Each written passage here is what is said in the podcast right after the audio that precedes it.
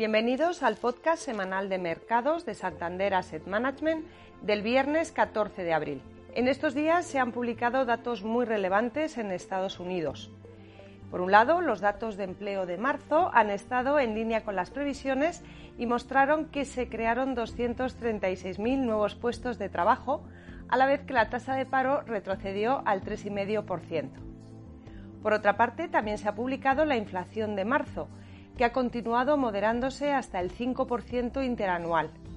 Sin embargo, la inflación subyacente sigue muy elevada y se situó en el 5,6%, con un ligero repunte al alza desde el mes anterior.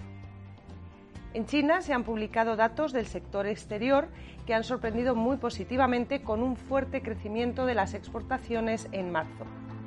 Y otro de los temas ha sido el anuncio de la OPE Plus de recortar producción que ha impulsado al alza el precio del crudo Brent, que se sitúa en torno a los 87 dólares por barril. Los mercados han seguido mostrando un mejor tono y continúa descendiendo la volatilidad.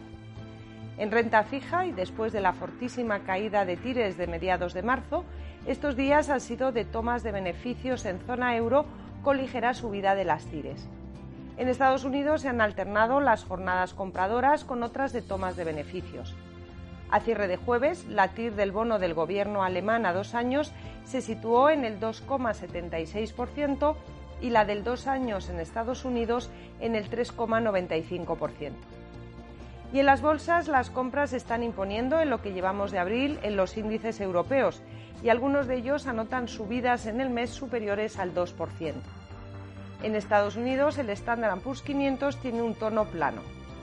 Los inversores están ahora ya muy pendientes del comienzo de la temporada de publicación de resultados empresariales del primer trimestre del año. Además de las cifras que publiquen las empresas, serán muy importantes las previsiones a futuro que ofrezcan.